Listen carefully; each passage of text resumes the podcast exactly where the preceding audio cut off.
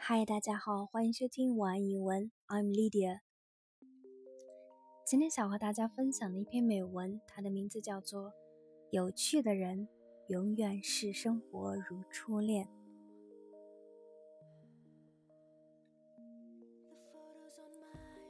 If you suddenly get old tomorrow, would you feel regret when you look back at your life?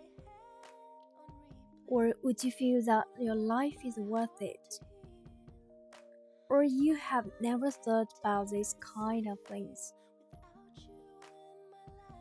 If you ask somebody what the meaning of life is, a thousand different people will give you a thousand different answers.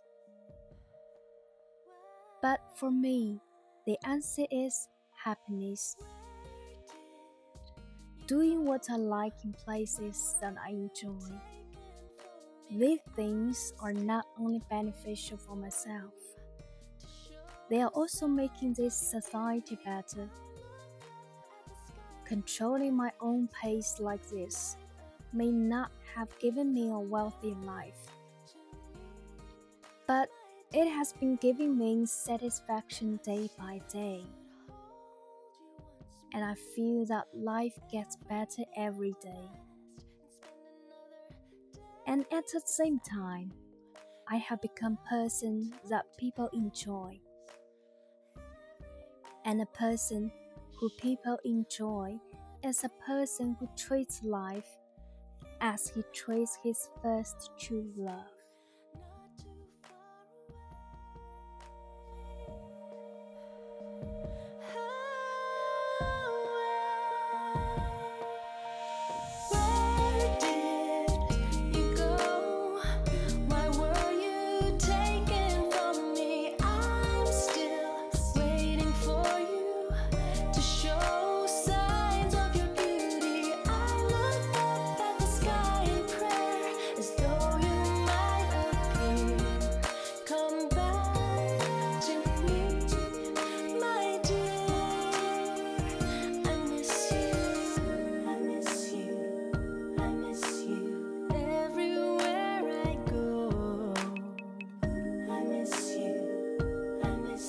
I'm reminded of you.